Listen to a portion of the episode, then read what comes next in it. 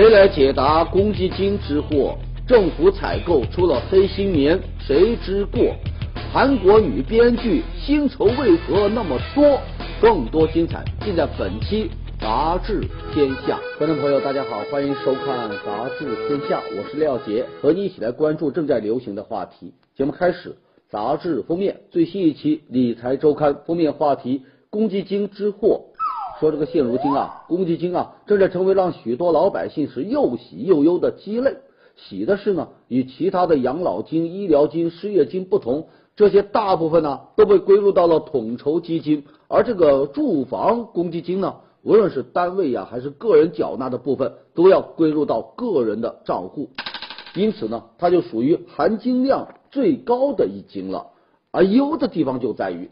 你想把这一金变成真金白银的现钱，却非常困难，因为这个不差钱的土豪，他们买房啊也不需要什么公积金，可大多数的普通人又买不起房，也就无法使用这个公积金，就使得公积金啊就只好是躺在账上睡大觉了啊。即使有些人勉强凑到了买房的门槛，却发现无论是公积金的缴费金额，还是呢贷款的额度呢。和现在这个高房价一比呀，那真心是不给力。你像有学者就认为，眼下公积金制度呢有这些个漏洞：一呀是放在公积金账户里的钱在不断的贬值，想保值想增值相当困难；二呢是这个公积金的管理啊不够透明，很容易就被挪用了；三公积金的缴存不够规范。许多中小民企，他不给职工来交这个公积金，或者呢，只缴纳最低标准的公积金；而许多大型国有企业呢，却给员工缴纳高额补充公积金，成了变相的灰色福利。尤其是过去这些年，房价呢持续上涨，我国的公积金制度更是被许多专家和民众认为，它早就丧失了当初的本意，成了劫贫济富的工具。改革公积金制度的呼声是由来已久，外界对公积金制度应该如何改革以及是否应该废除是争论不休。我们回到封面，公积金之祸，但愿这种祸不会是积重难返。最近，安徽六安街头出现了一批以二十四孝为主题的公益广告牌，其中有一个广告牌上的四个大字啊。让人看了是直觉得瘆得慌。说什么呢？埋儿奉母，这讲的呀是古代有一个叫郭巨的大孝子，因为担心有了儿子后呢就无法全心全意侍奉母亲，就打算呢将刚刚出生的儿子活埋。这么一个故事。孝道是咱们中华民族的传统美德，自古呢便有百善孝为先的说法。现如今不孝事件是频频发生。什么机场这个刺母啊，嫌母丑啊，拒见母亲啊，什么大学生毕业啃老七年呢，无一不让人感到寒心。在这个背景下，弘扬孝道文化这个传统美德，那的确是很有必要。可是弘扬孝道文化，并不是说你就得一股脑的照搬照抄啊。二十四孝里有很多故事啊，都已经和当今社会严重脱节。你像鲁迅。就在一篇文章当中批评过，说有些故事啊可以勉强效仿，有些照着做呀会有丢掉性命的危险，还有的呢会让人非常的反感。你像这个埋儿父母的故事，这搁今天就是极端残忍的违法犯罪。还有什么包括这个卧冰求鲤呀，还有这个长愤忧心呐，这哪是什么教人要孝顺呐，分明就是愚孝。再者说。作为政府部门的公益广告，它有着很大的指向性，在审核的时候呢，应该有最起码的底线和边界。这种与现代文明和法律背道而驰的传统糟粕，居然就被大肆的宣扬，可见相关人员他根本就没有把弘扬传统道德这件事放在心上。现如今，广告牌已经被撤下。就希望啊，相关部门的这个反思和追责呀，都能够束之高阁呀。前不久，湖北武昌理工学院的学生啊，向媒体反映说在他们学校啊有一家准五星级的酒店内呢，有员工在组织非法经营。这家酒店已经经营了很多年，去年呢突然就挂起了一块足疗保健的牌子，而且呢就挂在离校门不远的地方，每天进进出出都能看到。说是说足疗，其实啊是挂羊头卖狗肉，只要一进去啊。足疗技师呢，就会热情的介绍他们的特殊服务，说他们这啊高矮胖瘦的姑娘随便选，如果你带了学生证呢，还可以打折。学生们对此啊就感到非常的气愤啊，说在学校里搞这些是太过分了，家里花这么多钱送我们来读大学，却是这样一个学习的环境。面对记者的询问，这个酒店总台的工作人员就表示，足疗部啊。并不是什么外包经营，而是学校酒店内部直接管理的。但对于这么一种特殊服务，他们好像并不知情。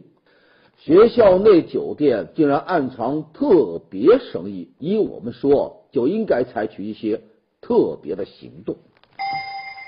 继续来关注高校迷彩服浪费啊！十月份结束军训的新生们要上课了。那他们脱下来的迷彩服去哪了呢？有记者走访了多所高校，就发现几百万套的军训服装都成了一次性用品。军训过后呢，基本上都报废了，很少有人再穿它。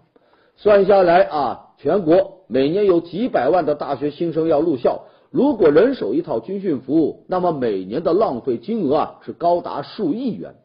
有人就认为。这样的巨额浪费与建设这个节约型的社会是完全相背离的。要知道啊，很多军训服装那都是为了那十来天应景啊，是既不好看还特别贵，简直就没有一点可爱之处。你像有学生就吐槽说，曾经心血来潮啊，穿这个军训的服装啊去逛街。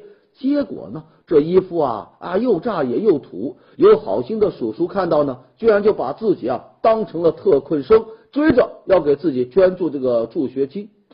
对此，有人就建议啊，为了避免浪费呢，这个大学生军训结束之后啊，高校就可以和这个慈善组织来联系，统一回收大学生不要的这个军训服装，你进行消毒和清洗之后呢，可以赠送给工人们做工作服。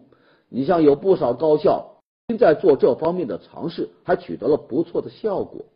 不过在这里我就认为啊，每年好几百万的新生每到军训呢，就要买一套这样的军训服，穿个十来天，还真是有一点浪费。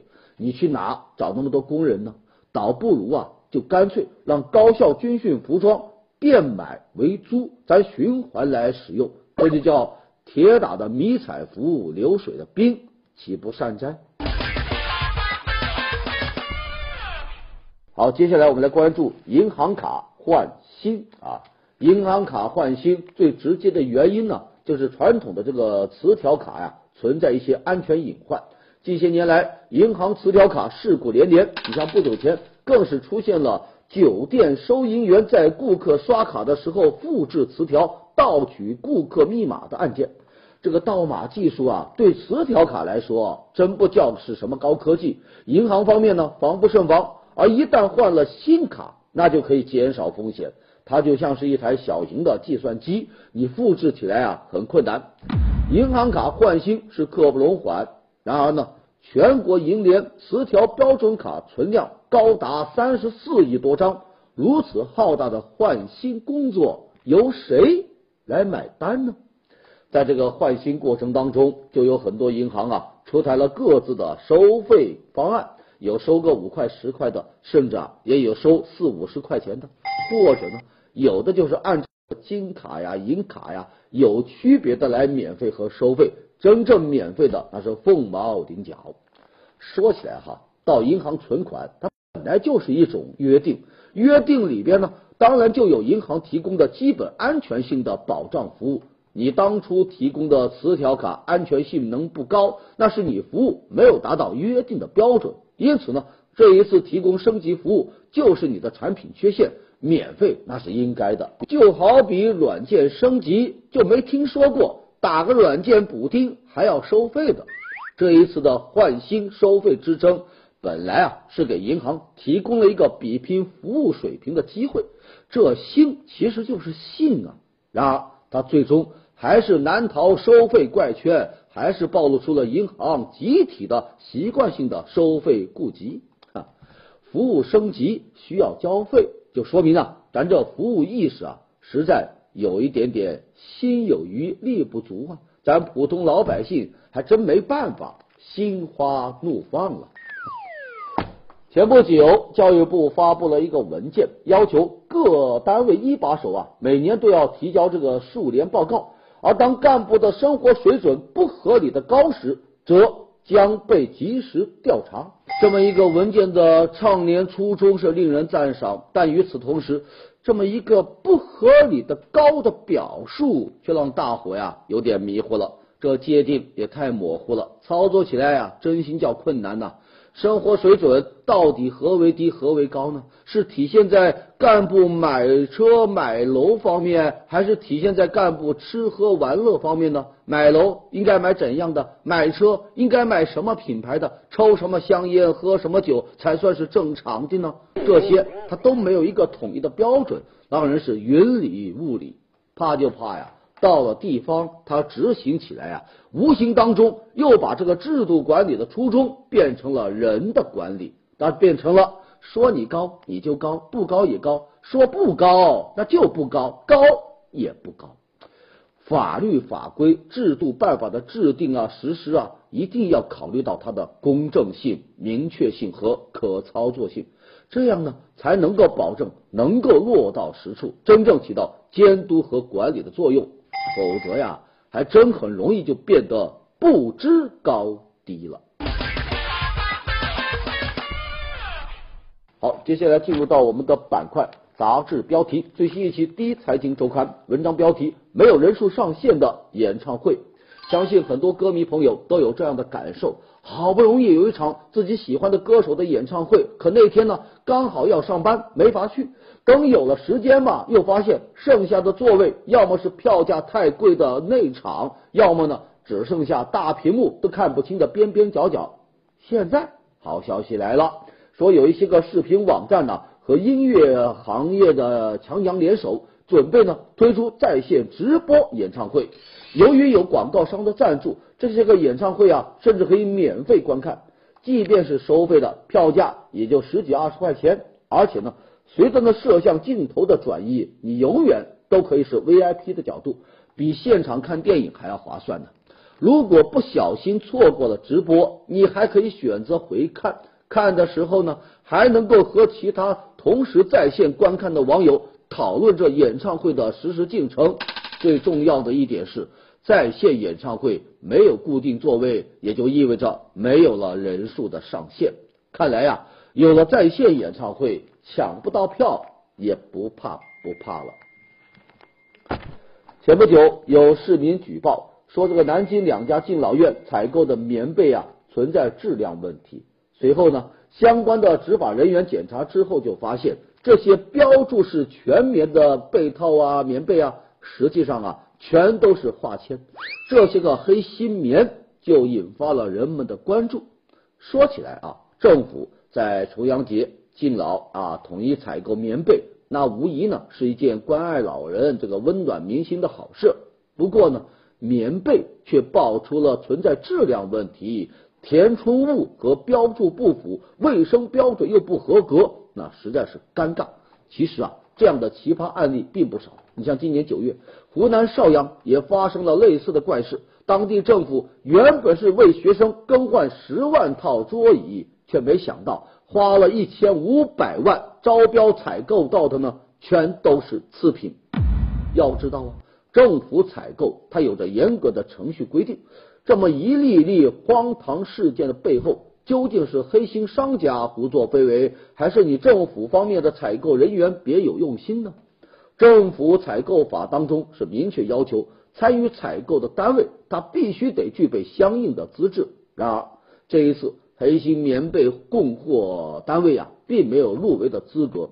那他到底是如何成功中标的呢？是谁为这么一个没有资格的单位一路绿灯呢？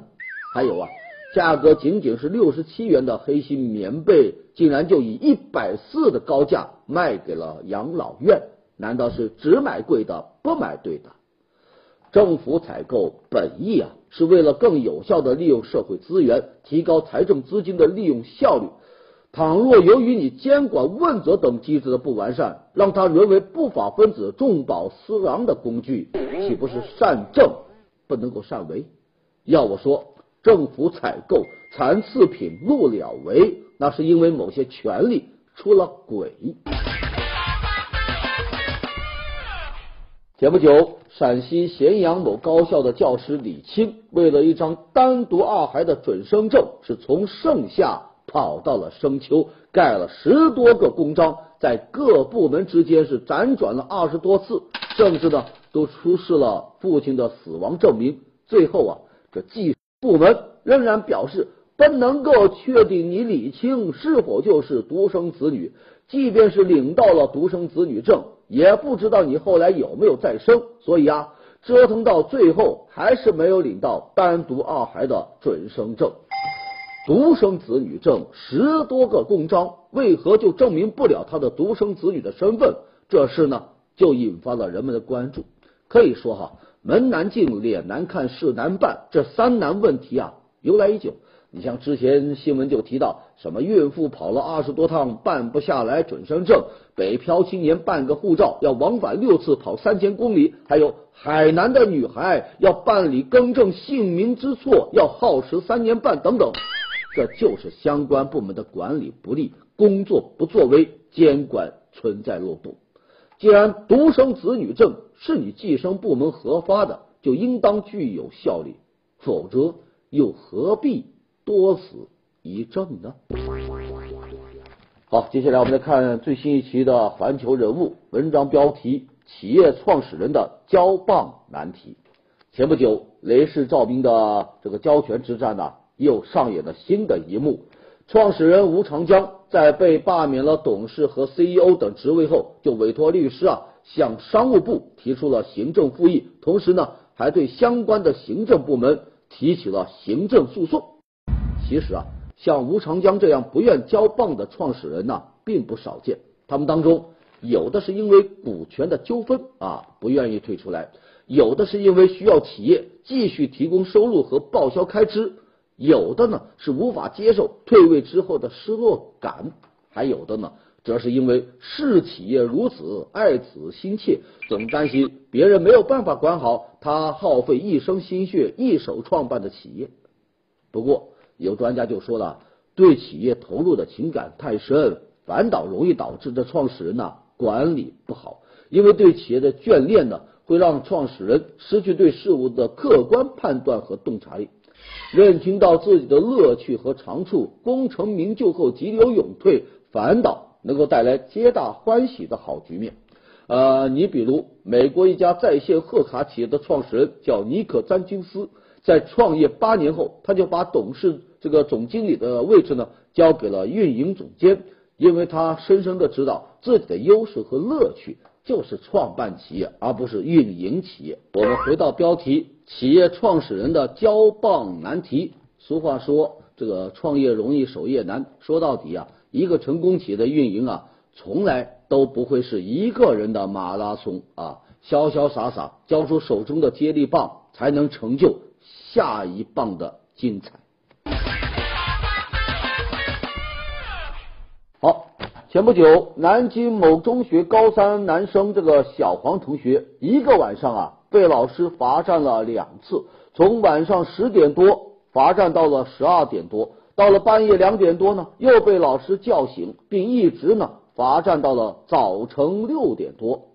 据这个同学透露，小黄同学被罚站呢，是因为晚上看到学校政教处查寝室的老师，就朝寝室喊了一句“老师来了”，然后呢就被老师罚站了。一句“老师来了”。何至于惹下通宵罚站的大祸？无论是学生犯了什么错，无论是老师体罚学生究竟是什么初衷，让学生罚站通宵，那就是不妥。即便是成年人犯了法，那警察叔叔也不能够体罚犯人呢。更何况教育行政部门三令五申，老师不能够体罚或者是变相体罚学生。可这老师呢，就因为怀疑这个学生通风报信，就罚站通宵，那实在是不可取啊！老师来了，惹了祸，我们就想问师德去哪了？一个月前，蓝翔技校副校长带学生跨省打架。拉开了荣兰祥夫妇互揭这个家丑的序幕。前不久，呃，荣兰祥的妻子孔素英啊再次自曝，说他和荣兰祥啊生育了六个子女，还质疑说，我就想知道有六个孩子，他荣兰祥是怎么当上人大代表的？率众打架门，逼问女生门，殴打学员门，什么家庭暴力门？兰祥啊！可谓是一门未出，又现一门呐！现如今，这个孔素英有六个孩子的说法，无疑又将蓝翔技校，特别是校长荣兰祥，结结实实又扔进到了超生门。这事件一出啊，有人就调侃：超生技术哪家强？中国山东找蓝翔啊！还有人呢，联想到了此前的张艺谋超生事件，说他三个子女就被罚了七百多万。这校长大人有六个子女，罚款该怎么算呢？其实早在十年前，龙兰祥参加这个区政协副主席的选举就被举报超生，当地计生委呢还做了一个专门的调查，可最终啊却不了了之。现在自己老婆自曝家底，山东、河南这两地的计生部门依然是迟迟没有行动。既不调人手去认真的查，也不及时的对外公布信息回应质疑，哪怕媒体找上门了，他们要么以不清楚进行搪塞，要么模棱两可的说应该是在调查当中吧，看的公众是一头的雾水呀。校长超生查不清，难道这调查的技术还是得找南翔？来看最新一期的《环球人物》文章标题：韩国女编剧薪酬超明星。韩剧啊有一个现象，它编剧啊几乎都是清一色的女性。说在韩国，这女编剧啊每创作一集啊都能赚个几千万韩元，比很多的明星那薪酬还要高。不但薪酬高，地位呢也很高。导演呐、演员呐都不能够擅自更改他的剧本和台词。一些大牌的女编剧啊，亲自来挑演员、挑导演。不过杂志就说了，女编剧享受如此高的待遇，那是天经地义啊。因为韩剧之所以能火，他们是功不可没。你比如哈，来自星星的你，那女编剧朴智恩当初为了寻找灵感呢，把那朝鲜王朝实录啊是翻来覆去看了好几遍。为了能够准确的设定这个都教授的背景，他还特地呢走访了韩国各大有关天文呐、UFO 调查的这个研究机构。写这剧本呐，人家是花了整整十年时间，这真是名副其实的十年磨一剑。除了呕心沥血的这个苦苦创作，女编剧呢还修炼了一个小秘诀，那就是读心术啊。他们不仅能读懂演员的心，根据这个演员的个人特色、能力还有状态，他还可以随时的调整剧本。他还能读懂观众的心，抓住每一个笑点、每一个泪点。你像当年的《冬季恋歌》，因为有观众反映结局呢太过悲伤，这女编剧呢就特地又重新写过一个新的喜剧的结局。为了在剧当中打造出一个暖心男神，这编剧呢还对男主角裴勇俊的造型打扮呢进行了人气调查，什么微笑时嘴角的弧度啊，围巾的系法呀，都按照调查训练的是丝毫不差。韩国女编剧那还真是懂点读心术，下笔有神助。前不久，八十八岁的英国女王在伦敦科学博物馆揭幕的时候，尝试用平板电脑在英国王室的官方推特上发了一条微博，表达愉快的心情，一时间引起了广泛的热议。有媒体纷纷称赞说：“女王啊，太潮了！”有意思的是呢，这推特上一个长期冒用女王名号的假女王，居然就煞有介事的发帖说：“真不敢相信有人居然敢冒本王之名。说起来哈，对于这个传播新技术啊，人家女王啊，在位的六十多年间就从来没有 out 过啊。一九四零年，当无线电广播刚兴起的时候，十四岁的女王就首次啊广播试音。一九五八年呢，她还拨通了自己的第一个长途电话。到了一九七六年，女王就成为世界上第一位发送电邮的王室领导人。一九九七年，她开辟了个人网页。二零零一年，女王悄悄的用上了手机。虽然后来啊说自己不太喜欢到哪都被人用手机拍照。二零零七年，她在视频分享网站上开通了自己的专属频道。二零零九年，她还从美国总统奥巴马那里呢得到了一台 iPod。这就叫潮就一个字，不止说一次。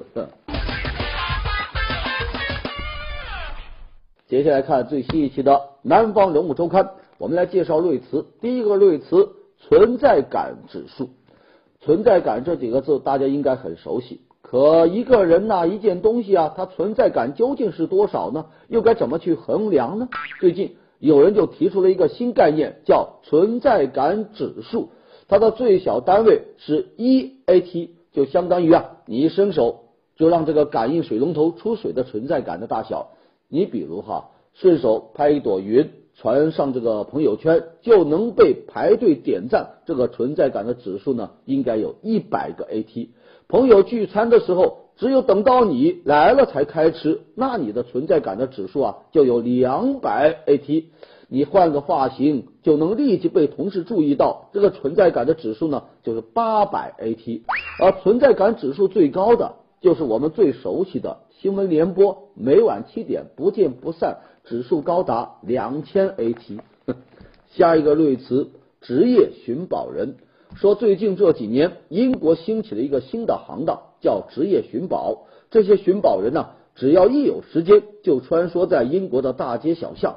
或者呢，一头扎进到这个荒野深山，拿个金属探测仪啊，就到处去扫描、搜寻老祖宗散落在四处的奇珍异宝。现在在这个英国呀，职业寻宝人的人数呢，已经上升到了两万。之所以这么吃香，一方面呢，是因为成本较低，收益巨高，而且呢，因为有着正规的寻宝执照，他可以大大方方的扛着器材啊去寻宝。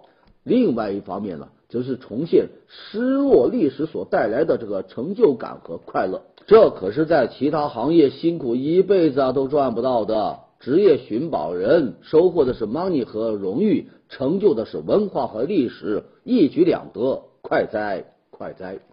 好，下一个类词行乞理论，咱们走上街头，总能看到一些个衣衫褴褛、可怜兮兮的乞丐，可是呢，您别小瞧。人家呀，有些是职业乞丐呀，有房有车呀，人家还有一套专门的安全有效的行乞理论，一起来看看啊。首先得找到一个黄金乞讨点，什么市中心、地铁口，那都是高薪乞丐的诞生地。还有把握时节也很重要，春末夏初那就是乞讨的黄金季节，因为人们开车的时候啊，往往把窗给开下来了啊，这个乞讨就容易多了。还有最重要的一点，要贯彻落实流动作战的方针，打一枪换一个地方。你同一个地方啊，一个月顶多去一次。您瞧瞧，想要行行出状元，理论知识得俱全。好，接下来进入到我们的板块杂志图片，这样的万圣节套装，你这是坑狗专用套啊！法国神兽龙马精神中国巡展，这变形金刚入乡随俗啊！如此欺负花花草草，你在丛中笑，花在地里哭啊！这煎蛋是给张三丰吃的吧？好的，感谢收看《杂志天下》，读杂志观天下，杂志话题多。明天中午接着说，节目最后天下言论。